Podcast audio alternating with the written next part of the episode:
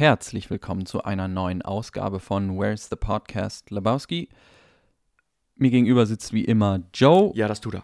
und ähm, zugeschaltet live aus dem fernen Murnau ist unser Produzent Rüdiger. Servus. Und mein Name ist übrigens Alex. Wir besprechen Filme in unserem kleinen Podcast hier.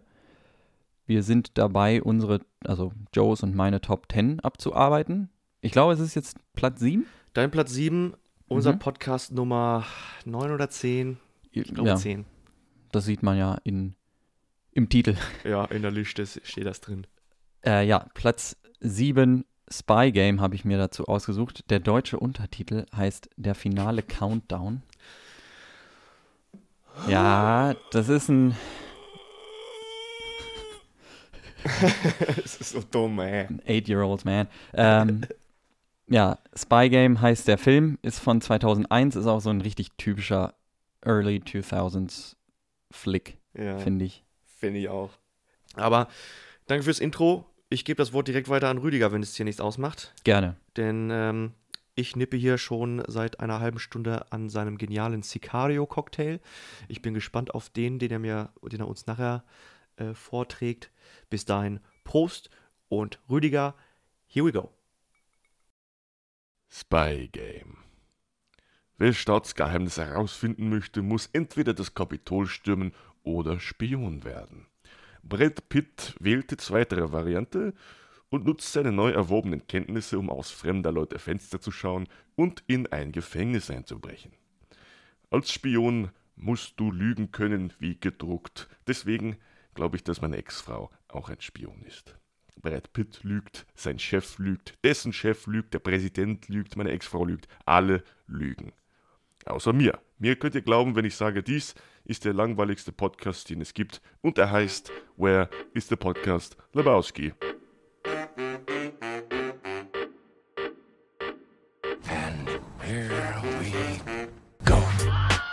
Shut the fuck up, Donnie. Houston, podcast? Lebowski. Oh man, I shot Marvin in the face. Why the fuck you do that? What's the most you ever lost? Podcast. You talking to me? You can't handle the podcast. Yo. Spy Game. Ja, wie gesagt, mein Platz 7, ne? Ich finde den Film geil. Ich habe mich auch richtig gefreut, den wieder gucken zu dürfen. Gab es leider nicht bei Netflix Deutschland, aber auf Netflix Australien, ne? Und Ja? anscheinend hat Netflix Australien alles. Wo hast du den denn geguckt? Auch auf Netflix, aber ich wusste nicht, dass er noch auf Australien eingestellt war. Ja, gut. Ähm, wie fandest du den Film? Weil wir haben uns vorher nicht darüber unterhalten. Nee. Du hast den auch noch nie gesehen, glaube ich. Nee, ich habe den noch nie gesehen. Das war der zweite Redford-Film, den ich gesehen habe. Ich habe Mhm. den äh, vor ein paar Wochen das erste Mal in Endgame gesehen. Ich weiß, es ist ein alter und auch guter Schauspieler.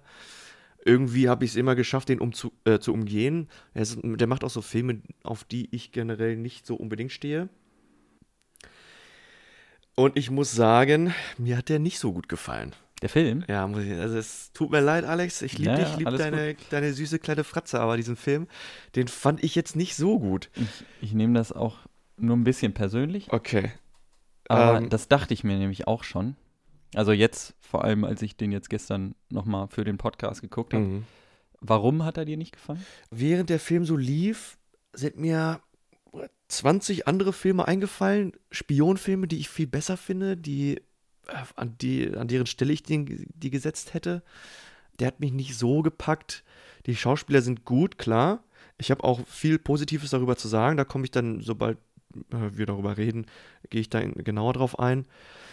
Aber irgendwie war das nicht so die intrigste Story, war das nicht so die packendste Storyline. War zwar cool gemacht, dass es so auch rückerzählt wird. Ich dachte, Brad Pitt spielt eine aktivere Rolle. Äh, ich dachte, es geht wirklich mehr so um das, was er in den ersten fünf Minuten im, im Intro Mhm. abzieht, so eine Scheiße, so äh, ins, ins Gefängnis einbrechen und dann jemanden rausbrechen. Und äh, wenn das geklappt hätte, dachte ich so, yo, das ist der Film, so wird das jetzt. Ich fand, ich fand das gerade ganz witzig und mal was anderes, weil, also bevor ich Spy Game geguckt habe, hatte ich die Bourne-Filme gesehen. Man kennt die ganzen, äh, ja, die ganzen Bond-Filme und keine Ahnung, ich würde auch zu Spionenfilmen würde ich auch schon äh, Mission Impossible und so zählen. Das sind alles diese ganzen Action-Kracher. Da hast du jetzt schon drei, drei Franchises genannt, die bei mir zum Beispiel auf Mhm. der Liste Das draufstehen. dachte ich mir schon. Aber ich, deswegen fand ich das, ich fand das gerade so erfrischend, dass es mal so ein, wie sich Klein Alex so ein äh, Intelligence-Apparat vorstellt. Dass da viel Papierkram, viel Gelaber, viel Bürokratie. Du musst halt durch die ganzen Instanzen, wenn du irgendeine kleine Aktion durchführen willst, musst du da halt tausend Anrufe tätigen. Vor allem noch in den, in den 90ern, wo er spielte. Der Film spielt ja Anfang der 90er, ja, 91, wo äh, diese Anhörung sozusagen passiert. Und dann passieren ja immer Rückblenden Mhm. bis sogar in die 70er, ne? Mitte der 70er, Vietnamkrieg. Und das fand ich halt ganz geil, dass es nicht so Action überladen ist. Zumal der Film, die Action, die er gemacht hat, war gar nicht so gut. Man wollte halt eine Explosion drin haben, man wollte diesen Gefängnisausbruch am Ende haben, war ja auch ganz gut gemacht dann.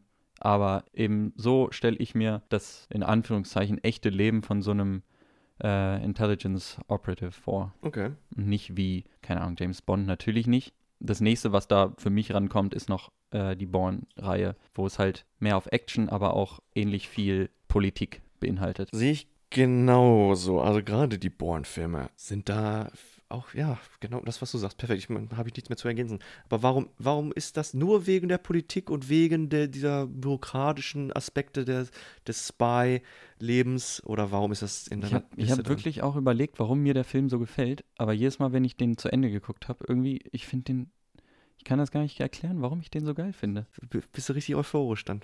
Bist du geil, wenn der Ich Film hab- vorbei ist? Ach, herrlich. ja, ich, Endlich wieder einen Stab Papierkram erledigt. ah, nee, ich weiß es nicht. verstehst nicht, weil ich habe da überhaupt nicht. Ich kann es auch nicht erklären, weil ich weiß, dass dir solche Filme halt. Also du würdest dir sowas ja auch nicht aus Spaß angucken. Hätte ich mich, sonst gemacht Ich, mich schon. zieht zu sowas immer wieder. Also auch, ich weiß gar nicht, ob ich Inside Man zu sowas zählen würde, der auch so wenig Action und, und viel Gelaber hat. Es ist klar ein anderes Genre. Den finde ich aber auch schon wieder geil. Der ist, Da ja hast auch, du der ist ja recht. auch um Welten neuer. Ist ja, Ja, aber der, der, ich finde, zehn das Spiel, aber das hat so die gleiche Ästhetik. Und da hast du schon recht, das ist sehr ähnlich. Den habe ich tatsächlich neulich erst wieder geguckt, Inside Man, Mhm. weil ich ja vollkommen vergessen hatte, dass Denzel die Rolle spielt, des Cops. Ich bin jetzt nicht so actiongeil, ich brauche das auch nicht immer und überall und unbedingt. Und ich weiß auch nicht mal, ob es das war, was mir jetzt gefehlt hat an, Mhm. der, an der Sache. Ich kann es ehrlich nicht sagen, was, was mir so du richtig meinst eben, hat. die Story fandst du jetzt auch nicht so packend. Also die Story finde ich, also ich finde die gar nicht schlecht. Ist mal was anderes. Also ich habe mit dem Ende jetzt nicht so gerechnet. Ich habe nicht damit gerechnet, dass Brad Pitts Charakter, Tom Bishop, dass der da im Alleingang äh, die Tante aus dem, aus dem Gefängnis holt, die Elizabeth. Damit habe ich nicht gerechnet. Ich dachte, das wäre halt echt irgendwie ein normaler Auftrag, den er da ausführt und dann von der US-amerikanischen Regierung eben äh, fallen gelassen wird. Mhm. Oder von der CIA Mhm. äh, zugunsten dieses äh, US-China-Deals. China.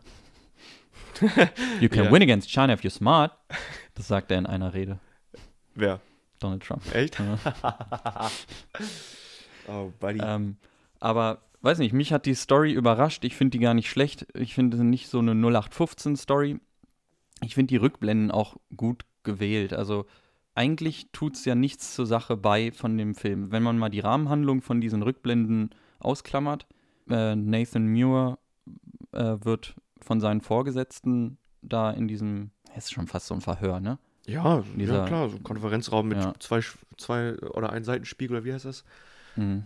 One-Way Mirror und Ja. Two-Way Mirror oder sowas. Er wird auf jeden Fall halt ausgefragt über Bishop und eigentlich hätte man das gar nicht so machen müssen, finde ich, mit diesen Rückblenden, weil es dem Film, also es zeigt einfach nur die Charaktere und das macht es aber wieder geil. Also ich finde es geil. Ich finde das Stilelement von diesen Rückblenden ganz gut gewählt. Es ist halt irgendwie nicht außer Luft gegriffen, sondern erfüllt seinen Purpose der dauerhaften Charakterentwicklung.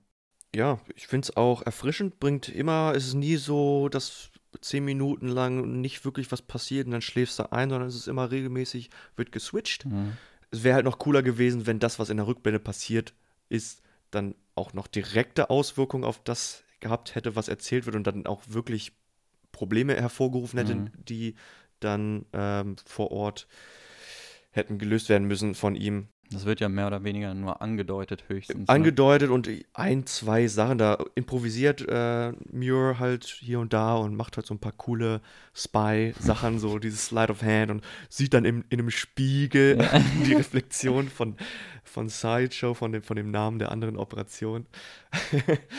ähm, Ich glaube, sowas ist richtig, sowas ist für mich zumindest dieses prototypische äh, Anfang 2000er Filme. Das, mh. sowas hat Born auch. Ja, ja, ja, Also, ja.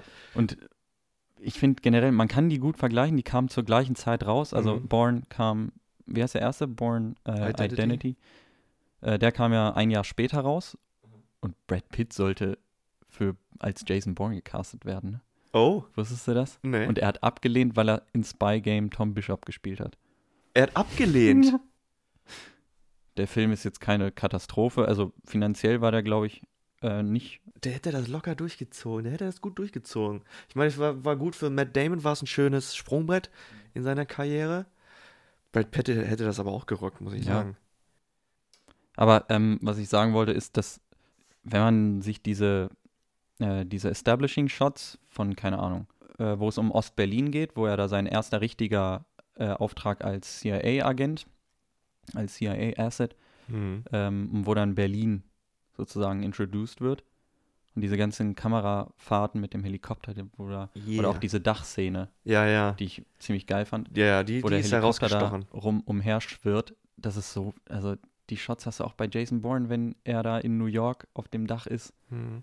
Und das ist so dieser, dieser 2000er-Stil, finde ich. Dazu gehört halt auch diese, finde ich jetzt persönlich, ziemlich schlechte Musik. Also das ist halt immer diese, ja, Spy-Musik auch, Mhm. aber immer die Ach so, so wie in Matrix oder Ja. sowas. Es ist halt ziemlich einfach, ist jetzt kein Hans Zimmer Meisterwerk. Ich, ich, mit schlecht meine ich jetzt auch nicht grausam, aber wie gesagt, es sind jetzt ist keine dieses- Meisterwerke, ja. nicht viel äh, Gedanken oder viel drüber nachgedacht, sage ich mal. Nur zum Unterstreichen. Die hätten auch Moby da mit reinnehmen sollen, wie bei, wie bei, Ja, auf jeden wie bei Fall. der Bourne-Reihe.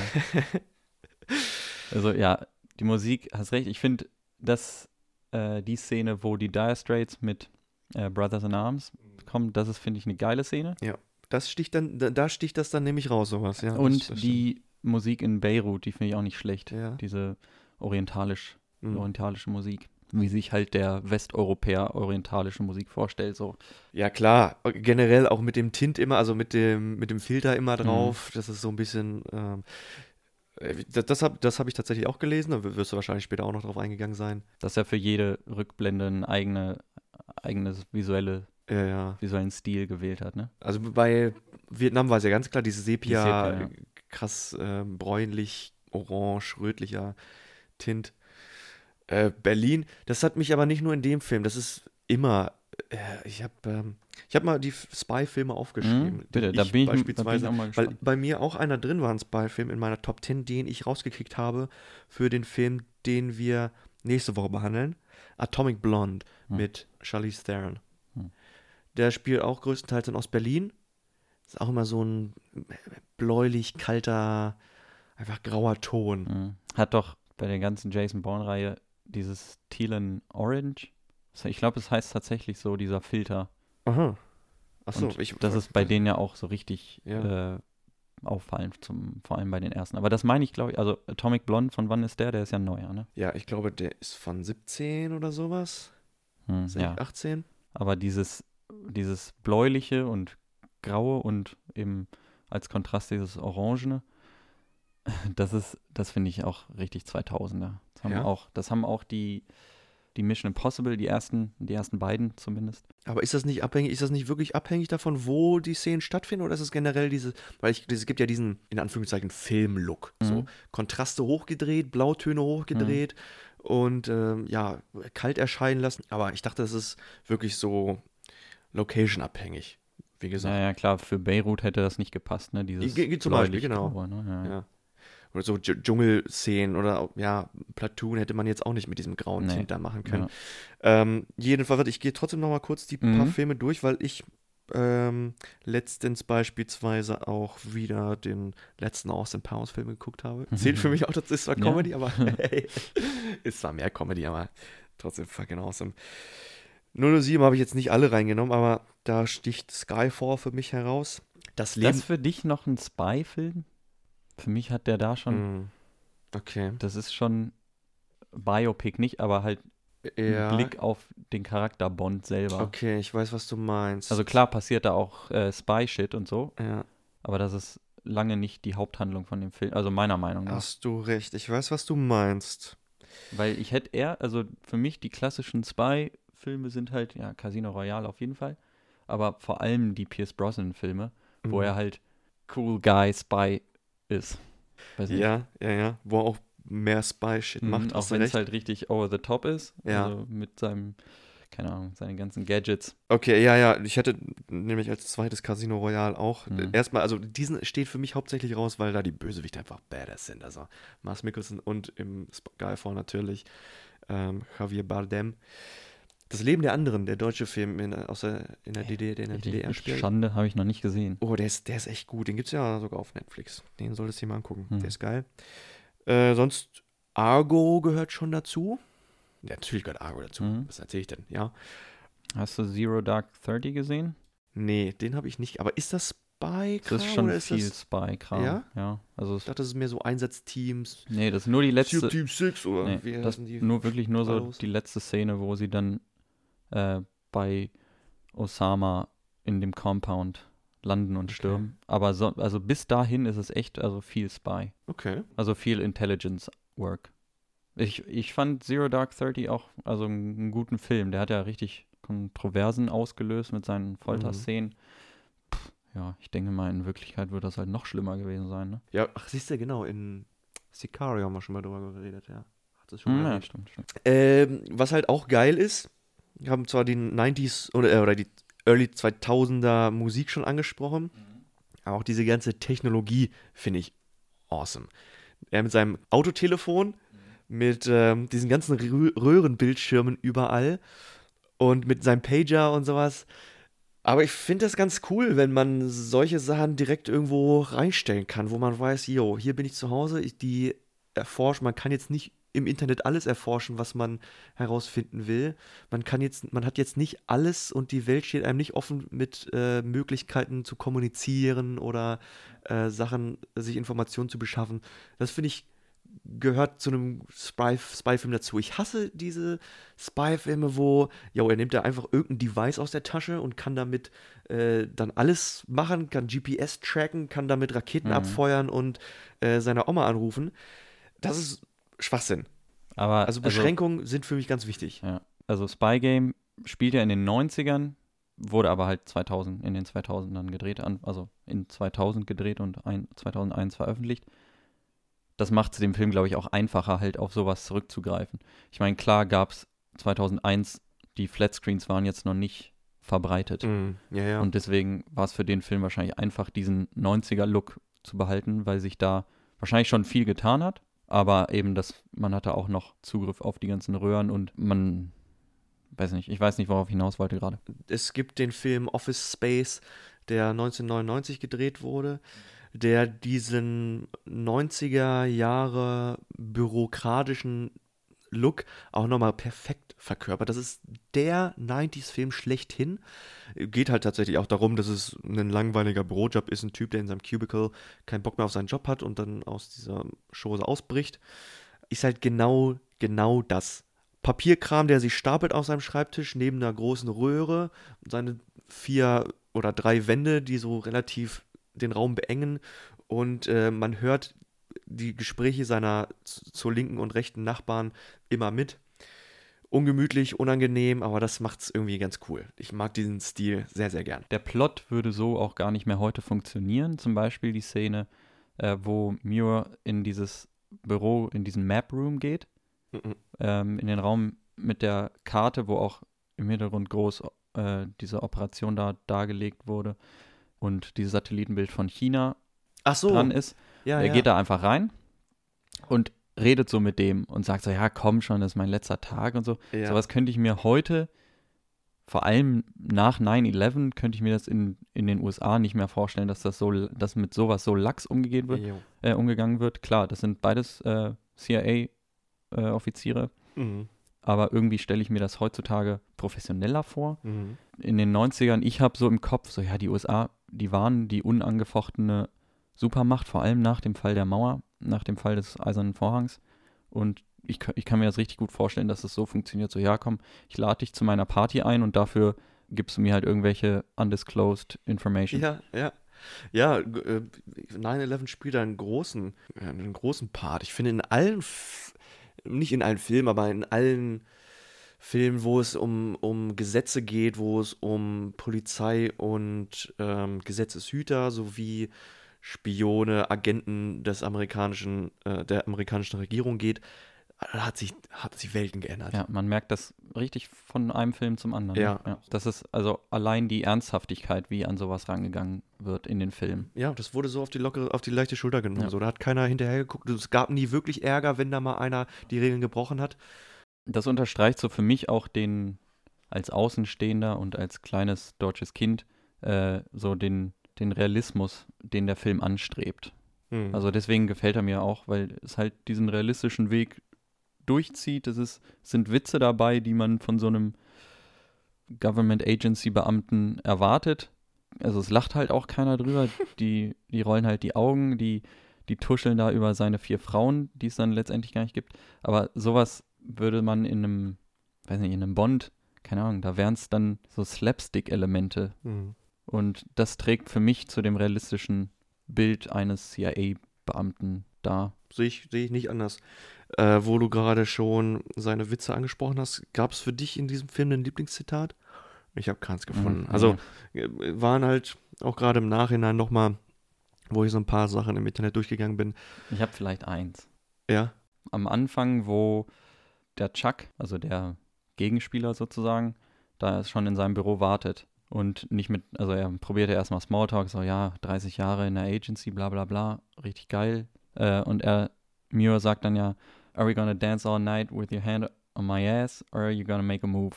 nice. Das war also, Nee, ich hatte mir was, ich hatte das nicht aufgeschrieben, aber irgendwas war dann auch noch, wo sie in der Bar sind und ähm, Tom Bishop. Nee, was war das? Irgendwas mit einem Whisky. Das hast, Whisky. Du, hast du gesehen, welchen Whisky er bestellt? Ich habe extra Nee. pausiert. Das ist ja? Glenlivet. Oh, good one. Und unter zwölf Jahren geht ja sowieso nicht. Agency Rules, my rules. Ja. Oh, look out, we got a badass over here. ähm, gut, aber ja, jetzt sind wir sowieso schon im Film drin. Hm. Die, die, am Anfang, es ist, ich dachte, so ist der Film, so, das passiert im Film. Mhm. Es geht um den Ausbruch einer, einer Person aus einem Knast. Er wird da eingeschleust oder lässt sich einschleusen. So wie ich das jetzt verstanden habe, hatte das, war das jetzt keine direkte Operation der CIA, sondern Nee. er hat unabhängig und alleine gehandelt, richtig? Ja. Okay. Er hat sich da seine äh, Gang zusammengesammelt und schien auch alles gut zu klappen, bis er dem einen Knasti einfach ein Kaugummi geschenkt hat. Was ich, also mal ganz abgesehen davon, dass er einfach ein loses Kaugummi ohne Verpackung aus seiner Tasche Mhm. zieht, bereit äh, gehabt hat, um das irgendwem zu schenken. Das fand ich auch komisch. Also ich habe mir das so überlegt, dass er, damit er irgendwie nicht, damit er weiß, der ist freundlich gesinnt oder so Ja. und kein, keiner rumschreit. Hm. Aber er gibt auch dem, dem Knasti mit den, mit den schlechtesten Zähnen das Kaugummi. Ja, ja, richtig. Womit soll der das kauen, Alter? er hat einen Zahn oder so. Vor allem wäre, ja gut, vielleicht jemand, der seit zehn Jahren eingesperrt ist und äh, seitdem kein Kaugummi mehr gekaut hat, der macht dann so Kinderblasen. Ja. Aber ja, das war auch, ja, das, das, da gebe ich dir recht. Also, wie gesagt, der ganze Film hat halt immer mal wieder solche Stellen, Hm. wo man sich fragt, warum. Aber, ja, gut. Nee, war aber ein guter Plan, obwohl äh, ziemlich riskant. Er hat sich dann selber in einen Stromschlag versetzt, nimmt halt vorher diese Pillen, haut sich da selber aus dem Leben, wortwörtlich. Ich glaube, der, Stro der Stromschlag hat ihn ja nicht äh, in, aus dem Leben versetzt. Der Bist du Stromschlag, sicher? Der Stromschlag, er, er cremt sich vorher noch mit dieser, mh, mit dieser Salbe ein, die ihn ein bisschen isoliert. N ja. Und er will ja nur den Stromausfall bewirken. Und später, also er nimmt vorher die Pillen, ja, aber dann, äh, während er so tut, als wäre er äh, bewusstlos, kriegt er ja nochmal die Spritze. Und die bewirkt, dass sein Herzschlag aussetzt. Ach so. Ich habe das Dachte so, ich. Ich hatte das so verstanden, dass ähm, die Pillen dafür da waren, dass sie den Stromschlag, ich weiß nicht, ob es sowas gibt, ähm, ich weiß nicht, dämpfen, mildern, weiß ich nicht. Die Creme jedenfalls, dass er sich nicht die Pfoten verbrennt, Mhm. wenn das passiert. Und die Spritze dann eigentlich dafür, dass, dass es möglich ist, ihn wieder zurück ins Leben Ah, zu holen okay. oder ihn dann, dann zurückzuholen. Keine Ahnung, ja, wird ja nicht erklärt. Also Nee. meine, ja, jetzt wo ich so laut ausspreche, klingt meine Taktik nicht mehr so logisch. Aber Ahnung, riskanter. Plan, hat ja fast geklappt. Ja. Die Hm. Katze will rein. Ich lasse sie rein und dann gehen wir mal kurz in die Werbung, würde ich Jo. sagen. Weil Bis äh, gleich. es ist schon wieder soweit. Tschüss.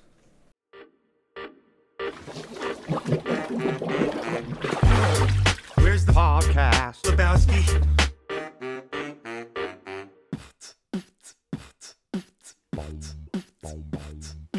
Was machen? Rappen? Das kann ich nicht. Na gut, ich versuch's mal. Herzlich willkommen im Freigeist Hotel. Buchen, Zimmerservice, Check-in geht schnell, Entspannungsmodus an, Freidenkerhut auf und das Personal ist auch super gut drauf. Jetzt klingt aber ein bisschen dusselig, ne? Hör dir an, wie viel Style dieses Hotel hat. Im fünften Geschoss mit einem Blick auf die Stadt. Du liegst in der Badewanne in deiner Suite und trinkst ein von Hallas Gin, Hausmarke. Neat. Ah ja, jetzt hab ich den Dreh raus. Yo, ein Freigeist muss stetig gestärkt sein und essen. Ab in den Fahrstuhl auf den EG-Knopf pressen. Kein Reim dieser Welt wird dem Intu gerecht, denn die Gerichte da schmecken einfach himmlisch. Was? Check it out. Um den Abend noch perfekt abzurunden, ab an die Bar, vorbei an anderen Kunden. Die Leute stehen Schlange, denn die Herbarium Bar macht Weltklasse Cocktails. Ich wohne jetzt da. Yo. Dein nächster Besuch in Göttingen soll geil sein. Dann check verdammt noch mal im Freigeist Hotel ein. Oh, jawohl. Ah ja. Mhm. Okay. Freigeist Hotel. Oh yo. Ich muss jetzt meine Pillen nehmen. Tschüss, ne?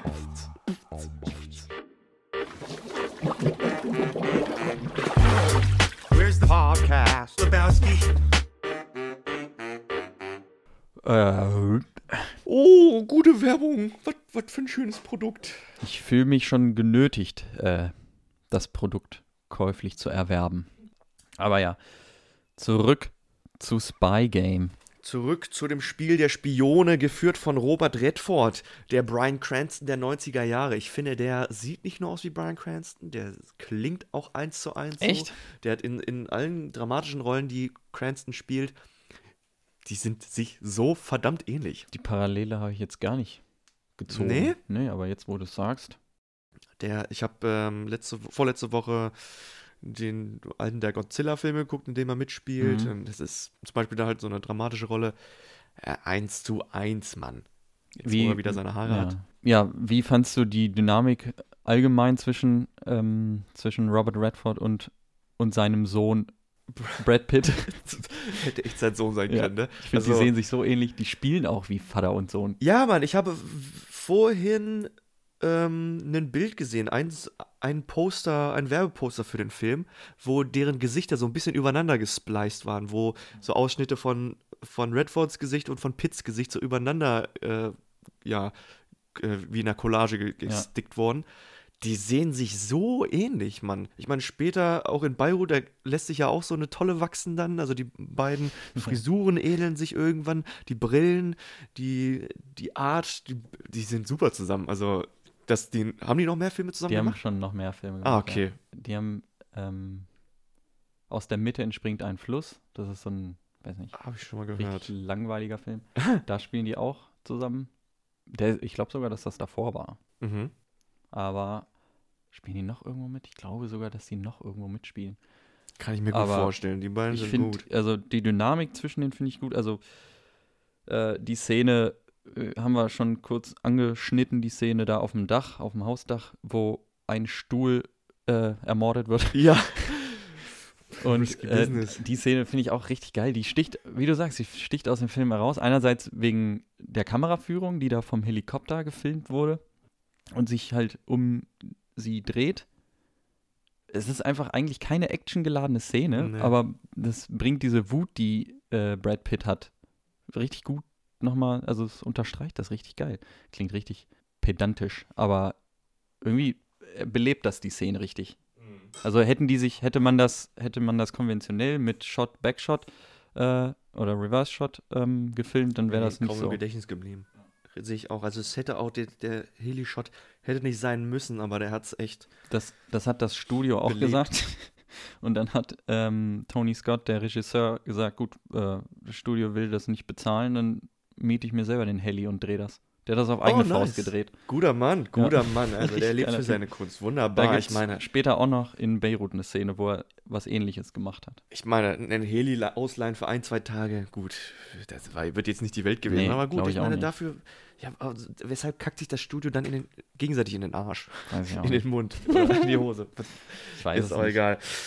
Ja, Wie fandst du? Apropos, warte, Achso, ja. apropos Heli nämlich, habe ich mir auch nochmal ein großes Ausrufezeichen äh, drunter gesetzt. Mhm. Ich, der, der praktische Denker wieder, habe ähm, mir überlegt in der Szene gerade in Vietnam, wo sie dann den Typen ermorden sollen. Sniper erstmal, Sniper und Scout, immer eine geile, geile Kombi, hat mich sehr an Shooter erinnert mit Mark Wahlberg, Hat, er, hat Mark Wahlberg einen, einen Spotter in dem Film überhaupt? ja, geht der dann so- stirbt. Ah, ja. am Anfang, Aber äh, geht dann auf seine Rampage da ohne Spotter. Ja, ja. Ne? Das hat doch seinen, seinen ja, Doggo. de- deswegen geht er ja erst äh, flöten, weil ja. er sein, sein Kumpel ja stirbt. Sein, sein Spotter oder sein Scout in dieser, diesem Film gespielt von Benedict Wong, den wir zuletzt gesehen haben, wo? Avengers Hm, oder keine bei. Doctor Strange. So. Ist das ein amerikanischer Schauspieler? Also im Film redet er mit Akzent, aber Ich weiß nicht, wo der ursprünglich herkommt. Ja, ist ja auch egal. Nee. Ja, ist auch egal. Er spielt jedenfalls den, den Freund von Doctor Strange. Ähm, der Helikopter. Der fliegt dann da lang und versucht, die Luft zu verwirbeln und äh, das Ziel zu obscuren, also zu verdecken, weil sie scheinbar irgendwie wissen, dass da irgendwo ein Sniper hocken könnte, damit der Sniper seinen Schuss verfehlt. Und das ist eine geniale Taktik eigentlich. Also es funktioniert wunderbar. Weshalb ich das absolut scheiße finde, dass es dann doch klappt. Weil das ist absoluter Bullshit. Ja, Vor allem auf die, auf die Distanz. man muss sich vorstellen, der Vietcong, so wie er auch sagt, eigentlich haben die ja nicht mal mit sowas gerechnet. Eigentlich hatte der Vietcong keine, keine Helis oder keine Ja. Luftunterstützung.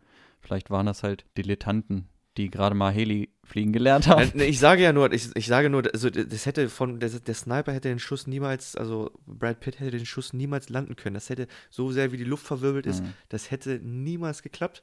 Das ist nur so eine Logiklücke. Hat, war amüsant, aber die haben sich sonst sehr an Realismus gehalten, finde ich. Es, es sticht sonst kaum was heraus. Aber da dachte ich, okay. Ja, das, ist, das gilt ja auch mal runter. Der, äh, ja, sein Charakter sollte dann nochmal so gezeigt werden, der hält sich nicht an Befehle Ja, oder so. ne? wohl wahr. Ich meine, Gehen wir weiter im Programm. als du in Vietnam warst, da, da hätte man sowas nicht gemacht. Nee, liebe Kinder, ich habe noch alle weggemessert. Gab es keine Schneipergewehre und keine Helikopter.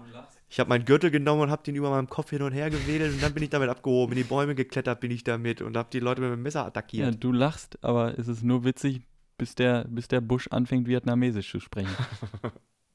Wie fandst du die, wie fandst du die ganze Rekrutierungsszene? Gut, cool. Das fand ich auch so ein, so ein richtig erfrischender Kick, vor allem nach dem ganzen Vietnam und nach dem ganzen äh, Gefängnisausbruch. Ja, wie bisher kam ich auch da nicht drum herum, ähm, an eine andere Szene erinnert zu werden, aus einem anderen, nee, aus einer Serie diesmal. 2018 oder sowas kam die Serie The Spy raus mit Hm. Sacha Baron Mhm. Das ist eine wahre Geschichte oder beruht auf einer wahren Begebenheit. Spielt er, was spielt er da? Für ein, aus welchem Land? Äh, aus welchem Geheimdienst? Ich glaube, er ist Amerikaner. Achso, ich dachte irgendwie jetzt, du willst auf Mossad hinaus. Ja, stimmt, nee, irgendwas ist, hat das mit dem Mossad zu Weil tun. äh, diese ganze Szene basiert auch auf Mossad-Sachen. Ja. Also ich denke mal, die CIA wird das ähnlich machen. ja. Aber diese Szene meinte Tony Scott oder der Autor des Drehbuchs oder des Ja. Buchs, ähm, der meinte, dass das äh, original Mossad-Taktiken sind. Dieses, äh, du gehst jetzt in ein Haus, hast fünf Minuten Zeit, dich da irgendwie reinzulabern. Jo, okay. Und Das ist dann, halt- Okay. Ja, ja, ja, genau. Das, das wird auch irgendwie sowas damit zu tun haben, weil in, in The Spy die, die Taktiken ähnlich sind. Er fängt gleich damit an, ihnen eine Adresse zu geben, aber es ist die falsche Adresse und er muss dann für sich selber herausfinden, Mhm. wo dann die richtige Also. Adresse ist, innerhalb von ein, zwei Minuten. Ja, egal. Fand ich gut, finde ich auch. Sowas mag ich richtig gerne.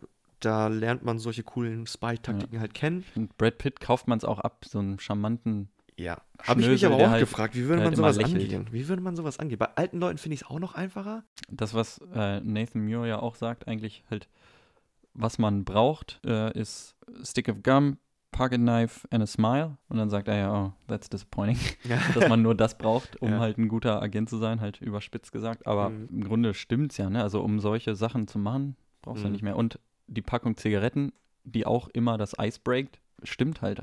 Auf jeder Party weiß man das, dass halt Raucher schnell zusammenfinden. Auf alle Fälle. Und weiß nicht, wie man halt sowas bei, bei der Szene, wo dann Brad Pitt fünf Minuten Zeit hat, um sich da in so eine Wohnung zu sneaken äh, und auf den Balkon zu gehen. Weiß nicht, wie hättest du das gemacht? Ja, oben ist die Wohnung leer. Ich würde da gerne einziehen. Ich weiß aber nicht, ob das mit der Aussicht hier. Ich würde gerne mal gucken, ob man ähm, äh, wie die Straße sieht oder äh, wie, wie der Lärm ist. Könnte ich vielleicht mal ganz kurz nur auf den Balkon und äh, mal gucken, wie hier der, der Lärmschutz und äh, Die ganze Geräuschkulisse. genau, wie sich das anhört. Das Ja. so würde ich es machen. Meine Wohnung hättest du. Ey. Bei dir kletter ich einfach durch den Garten, über den Balkon und in die Bude rein. Ja, ähm, Wie willst du es machen? ich würde das auch, ich hätte auch gesagt, ja, äh, ich würde mal gerne einen Ausblick sehen. Also so nach dem Motto. Ja. Gar nicht, also irgendwie richtig schön innocent. So schien es ja dann auch. Also der zeigt ihm ja schön, er hat Hm. ihm noch einen schönen Tee gemacht, zeigt ihm dann so aus dem Fenster raus. Äh, Wie, wie fandst du die Figur von Muir? Ich fand am Anfang, also die, wie schon gesagt, die Dynamik zwischen, zwischen Muir und Bishop passt richtig gut. Die verstehen sich auch richtig gut. Aber Muir, das gerissene Arschloch eigentlich, man merkt, der ist immer einen Schritt weiter. Der denkt halt immer noch, äh, nicht oldschool, aber der denkt auch noch an die weiteren Auswirkungen, die die ganzen Taten und Handlungen haben. Mhm. Und will halt, hat immer den, die Mission sozusagen im Blick. Ja. Und deswegen ist er ja halt eigentlich auch so ein Assi gegenüber Bishop. Ja, das finde ich auch nicht schlimm. Ich finde auch die Dynamik ja wunderbar. Ich finde, der hätte sogar noch so ein, seine Handlungen schreien Arschloch. Die Mhm. schreien halt, ja, okay, Mann, das ist jetzt echt assi von dir. Gib ihm doch mal eine Chance oder lass ihn doch mal sein Ding machen oder sowas.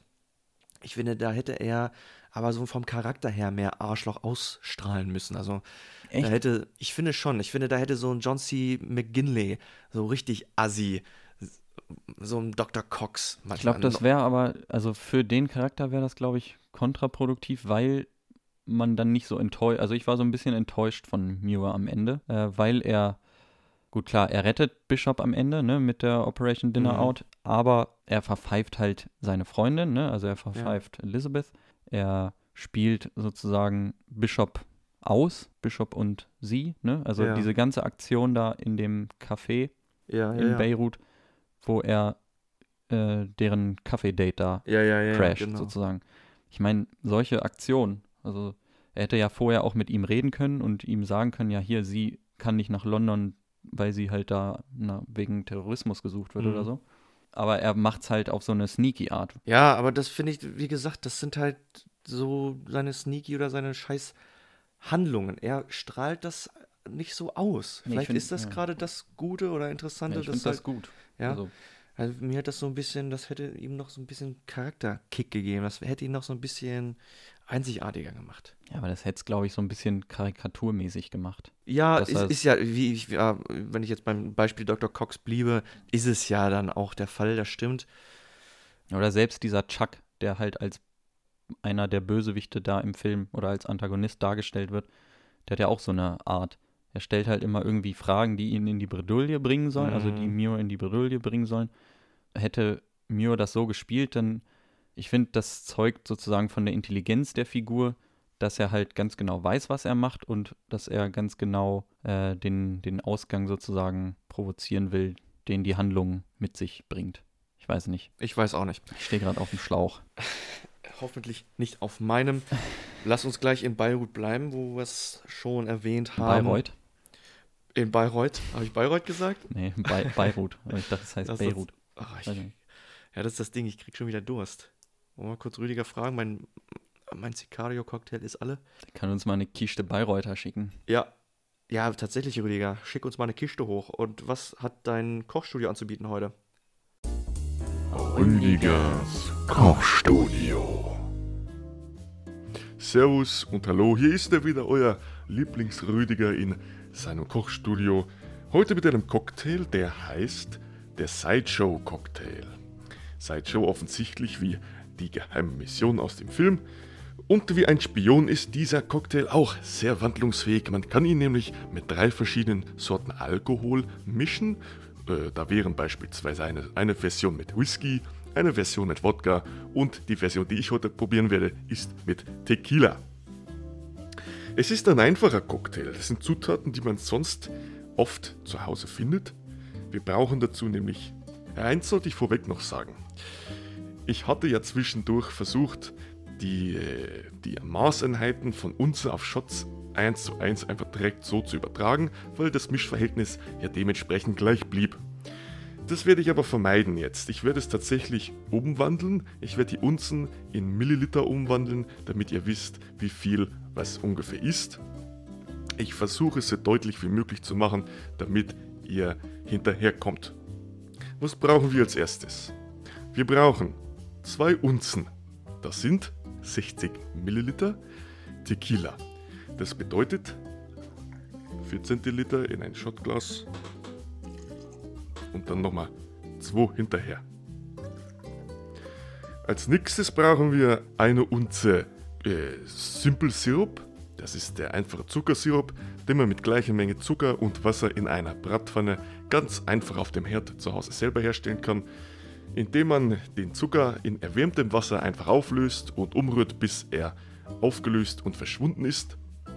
Das Ganze habe ich mir dann in kleine Gläser abgefüllt für meine Cocktailbar, kostet nämlich gar nichts. Davon brauchen wir, wie gesagt, eine Unze, das sind 30 Milliliter. Dazu eine Viertelunze oder äh, 7,5 Milliliter Zitronensaft. Das ist nicht mal ein Shot, ist ein kleines bisschen Säure dazu. Und die gleiche Menge, ein, eine Viertelunze oder 7,5 Milliliter Limettensaft. Das gebe ich wie immer in meinen nicht vorhandenen Shaker, obwohl ich mir jetzt eine kleine, einen kleinen Trick 17 überlegt habe.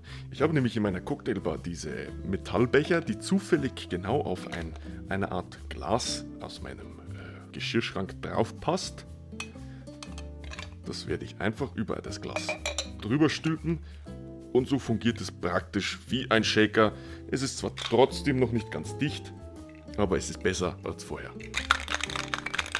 Eiswürfel waren wie immer bereits in meinem Glas. Man sagt übrigens, 12 Sekunden schütteln ist optimal, weil das Ganze dann perfekt durchgelüftet wird und ist eine wunderbare luftige Mischung entsteht.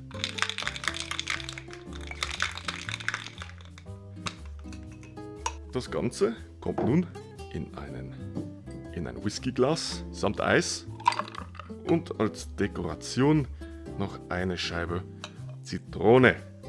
Das wird wahrscheinlich sehr sauer sein, aber ich werde das jetzt probieren. Dafür, dass so viel Tequila drin ist, schmeckt man den gar nicht so sehr. Ich habe jetzt auch, muss ich sagen, den goldenen Tequila genommen, nicht den klaren. Ja, sauer wie erwartet, aber es schmeckt. Man kann es trinken, es ist erfrischend und es ist Alkohol drin. Was will ich mehr? Ich gebe zurück zu meinen zwei Geheimagentinnen im Innendienst, Alex und Joe. Rüdigers Kochstudio. Wir haben schon über die Parallelen zwischen, oder wir haben schon über, Also erstmal den Eiswürfel aufessen. Mhm.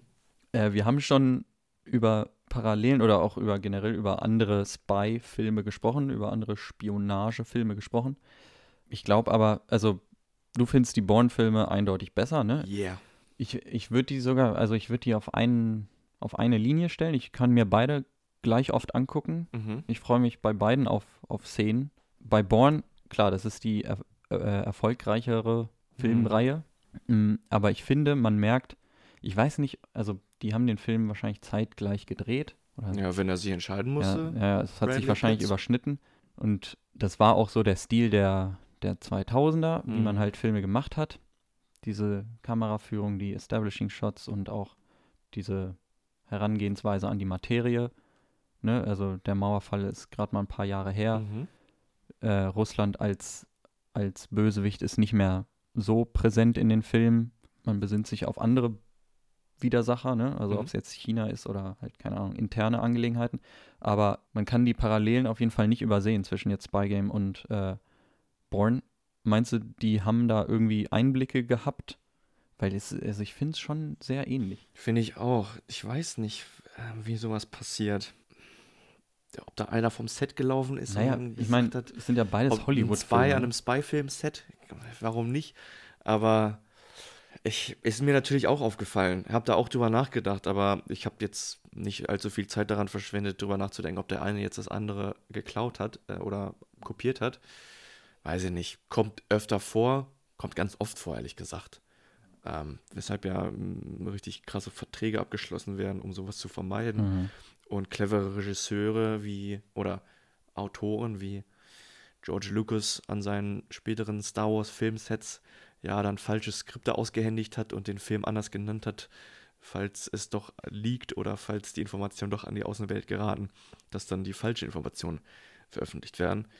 Aber weiß ich nicht, waren das damals große Projekte, Spy Game und Ich glaub- ich glaub ne? nicht. Also das es hat war jetzt- kaum jemand interessiert. Wenn Brad Pitt äh, Bourne schon ablegt oder ablehnt und der jetzt auch nicht viel, was hat er eingespielt?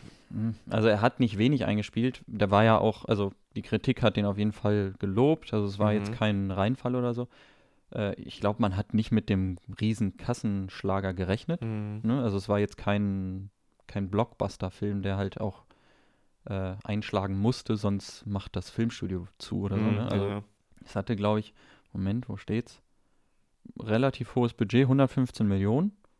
ja. Äh, und was gegen Worldwide Gross äh, von 150 Millionen. Also hat Okay. auf jeden Fall ein bisschen was eingespielt. Aber die Bourne-Reihe, ich meine, hat man damit gerechnet, dass die so einschlägt? Wahrscheinlich auch nicht. Ne? Also, Beim ersten Film definitiv nicht, glaube ich nicht. Ich meine, gerade so No-Name Matt Damon waren gerade, also Action sowieso noch nicht. Ich glaube, vielleicht der hat ein bisschen was gemacht, aber in der Actionwelt war der überhaupt noch kein Name. nee. Aber, aber was? Was, was wollten wir sagen? Was war das Problem? Ich hatte vorhin noch die, wir waren noch in Beirut, dachte ich. achso, ja. Nee, was war vorhin? Ja. Ich hatte ja vorhin äh, angesprochen, dass er da einfach, also dass Tony Scott das Studio einfach übergangen ist, die Entscheidung, und hat einfach selber auf eigene Ja. Faust da den Helikoptershot ja, sehr reingebaut. gut, so soll das sein. Das hat er später in Beirut äh, gemacht, da wo das äh, Hotel gesprengt wurde oder dieses Gebäude gesprengt wurde. Ja. Also dieser Plan B, wo Ja. die Rebellen mit reingenommen wurden, ne? als Plan B, dass auf jeden Fall dieser äh, Scheich stirbt. Mhm. Da haben die wirklich ein Gebäude, also die haben alle Szenen, die in, in, im Libanon spielen, haben sie in Marokko gedreht. Ja. Und da durften sie eigentlich nicht irgendwie ein Gebäude sprengen. Aber die haben dann, das Studio wollte das dann auch nicht, die Königsfamilie von Marokko wollte das nicht. Aber irgendwie hat er dann ein Gebäude, hat Tony Scott dann ein Gebäude gekauft Ach so. und das dann Aber das einfach gesprengt. gemacht. What? Das ist so geil, der Typ. Alter Vater. Er hat dann, aber mit dem See, mit Hilfe der, der Royal Family von Marokko. hat okay, also er das nicht sneaky Nee, nee. Äh, Nacht- und Nebelaktion. aber auch einfach- so, die Szene war schon nicht mehr geplant, so wie ich das verstanden habe. Jo. Und es war dann wirklich Last Minute, dass sie da so ein ganzes Ding wegsprengen. Diese Szene war alles. Diese Szene war das Beste an diesem ganzen Film. Ja. Eine der besten Gebäudeexplosionen aller Zeiten. Die war so geil. Da saß ich tatsächlich mit offener Kinnlade da und dachte, what? Wie haben die das abgezogen? In The Dark Knight, als sie das Krankenhaus in Luft sprengen, Mhm. da, noch nicht mal da, finde ich, kommt das, kommt die Gebäudeexplosion dem nah. Pumpkin. Mach einfach weiter. Okay. Sie wird es eh nicht lernen. Weil ähm, da habe ich äh, vorletzte Woche gar nicht drüber geredet. Man sieht in dem Shot, wenn der Hubschrauber über das Gebäude fliegt, über das Krankenhaus jetzt in, in Dark Knight, Mhm. sieht man, dass einige Zimmer einfach leer sind. Dass es ein verlassenes Gebäude ist, dass es nicht ausgestattet ist, dass es kein richtiges Krankenhaus ist. Auch wenn es zusammenbricht und dann einige Räume revealed werden aus der Explosion, sieht man, dass es halt kein gängiges Krankenhaus ist. In dieser Szene, gerade oben auf dem Dach sind noch schön äh, Leinen, so Wäscheleinen mit, mit Kleidung drauf. Überall sind die, die Empfangsschüsseln, die, wie heißen sie? Satellitenschüsseln. Und das gibt dem ganzen Leben. Dann bricht das Ding richtig geil zusammen, auseinander und crasht und ist einfach eine richtig saubere, richtig perfekte. Ich glaube, es hätte gar nicht besser laufen können. Nee, ich finde auch, dieser ganze Szenenaufbau fängt ja an. Oh Mann, nee, sorry, ehrlich. Ja. Mann, Alter. What the fuck, Pumpkin? Ja, what the fuck, Pumpkin. Okay.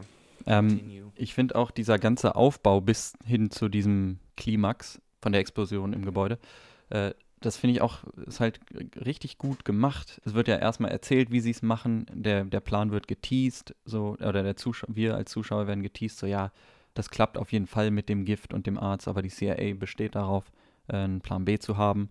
Und dann geht halt kurz äh, bevor der Arzt da irgendwie die Spritze setzen soll, ist ja irgendwie noch ein kleines äh, Gefecht, was den Arzt verhindert, ne, Mhm. da zu sein.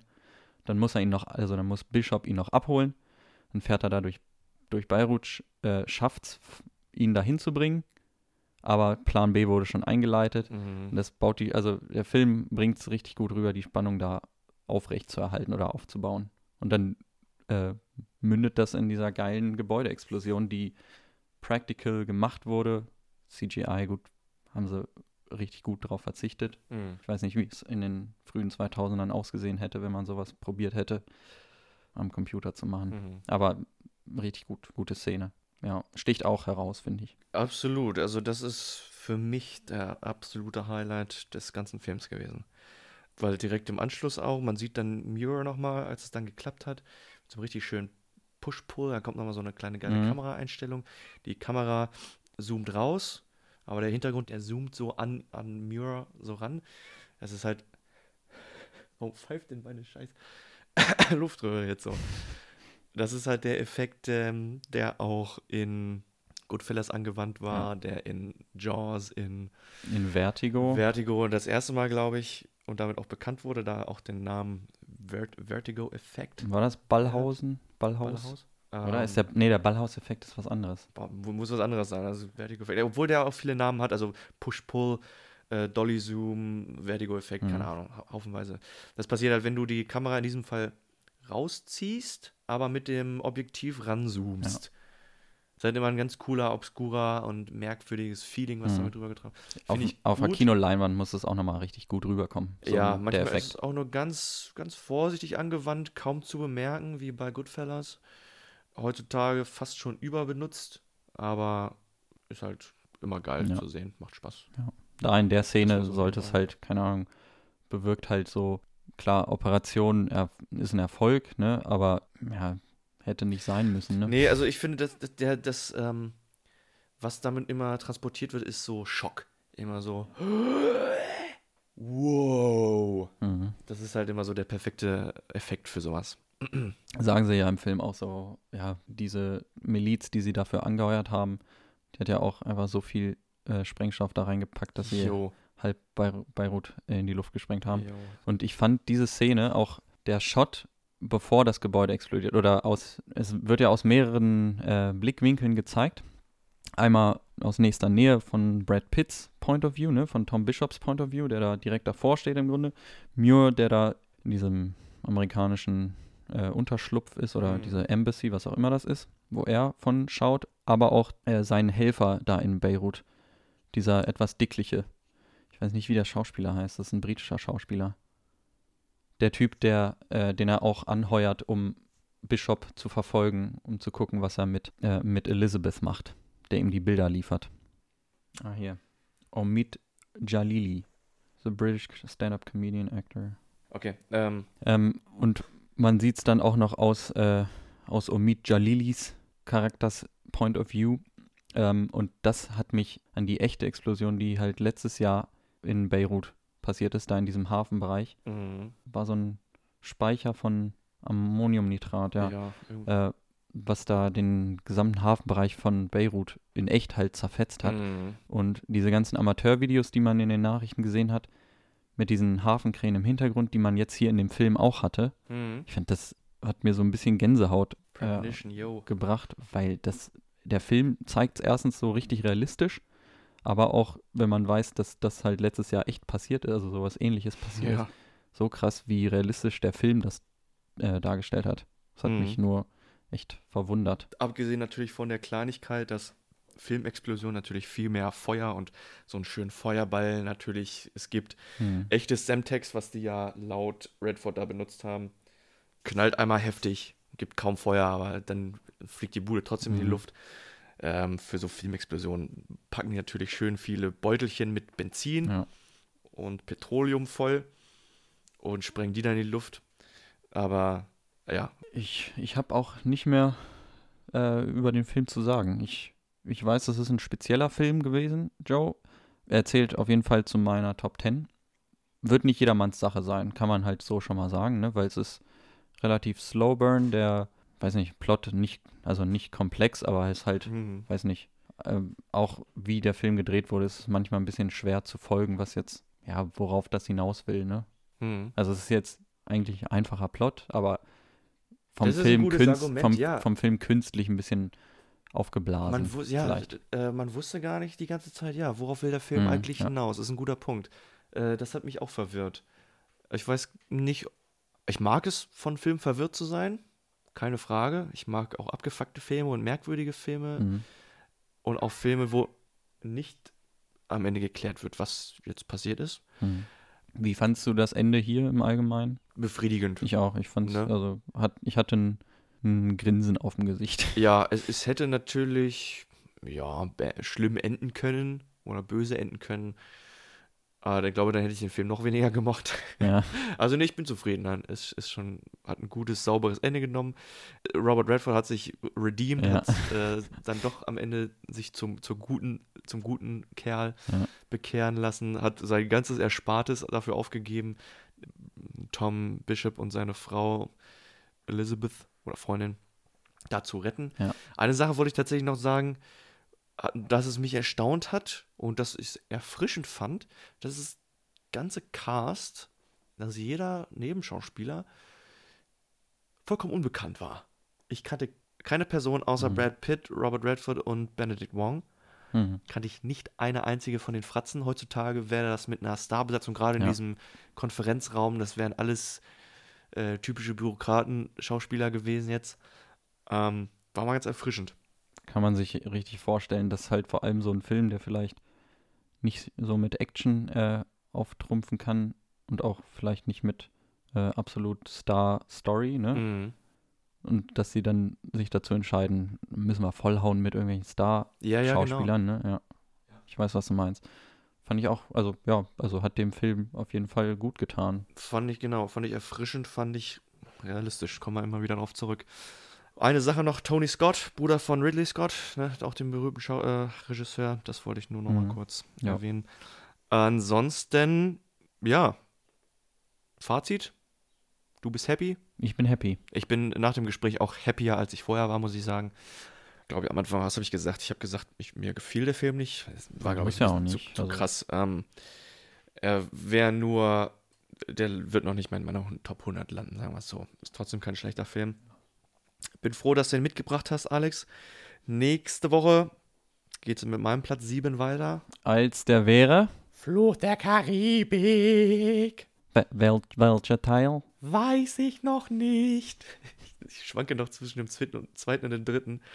Beide haben viele Pro, bei, beide haben kaum Kontra-Argumentation. Ich flöte mir die nochmal rein und dann reden wir nochmal drüber. Die wollen Alles wir auch klar. zusammen gucken, ne? Ja, wegen, wegen der komischen Disney-Sache. Yes. Und was uns ansonsten noch übrig bleibt zu sagen, ist natürlich unsere Präsenz im Internet auf Instagram at lebarski-podcast oder per E-Mail lebarski-podcast at web.de. Da findet ihr uns, da könnt ihr uns benachrichtigen, benachrichtigen über das, was bei euch und so im Leben abgeht. Über Informationen, die wir, die uns fehlten, die wir, worüber wir gelogen haben.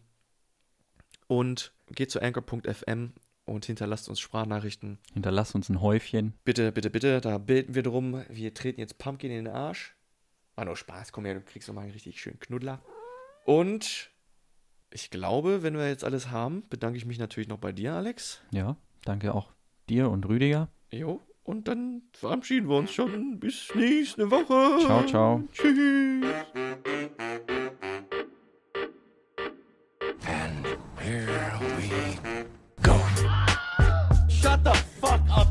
Houston, we have a podcast. I'll be back. Where's the podcast? Lebowski. Oh man, I shot Marvin in the face. Why the fuck you do that? What's the most you ever lost in a podcast? You talking to me? You can't handle the podcast.